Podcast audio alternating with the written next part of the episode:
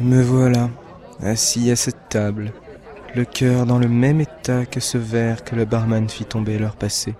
Mon chagrin autant perturbé qu'accentué par la puissance de ce breuvage de l'Est, enfant de la pomme de terre. Après quelques verres, mes idées n'étaient plus très claires, et mon subconscient semblait prendre le dessus sur mes idées rationnelles. Le moyen le plus rapide de mettre fin à ma souffrance, idée que la plupart n'osent imaginer, me semblait de plus en plus séduisant. J'imaginais les manières les plus spectaculaires d'en finir. Pour l'heure, ma seule envie est de recevoir plus d'attention par ma sortie que je n'en ai reçu durant toute ma vie. Oh, comme l'idée de la faire souffrir, de l'étouffer de culpabilité était enivrante. Je finis mon verre, dépose un billet sur le comptoir et sors de ce rade pourri qui accepta de supporter ma douleur un moment.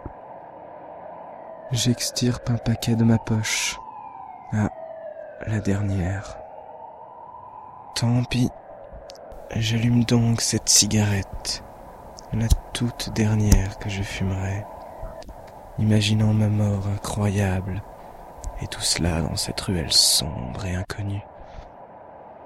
Mais soudain, une grande lumière.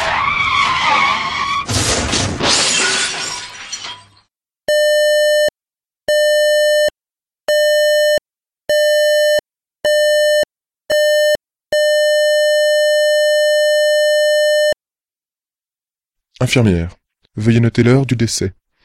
23h57, docteur. Avait-il de la famille? Son dossier ne mentionne personne. Quel dommage. Sa mort restera donc inconnue de tous. Une tragédie. Enfin, ce n'était qu'un ivrogne loin d'imaginer que la mort frapperait à sa porte incessamment. Rien de plus. Sans doute.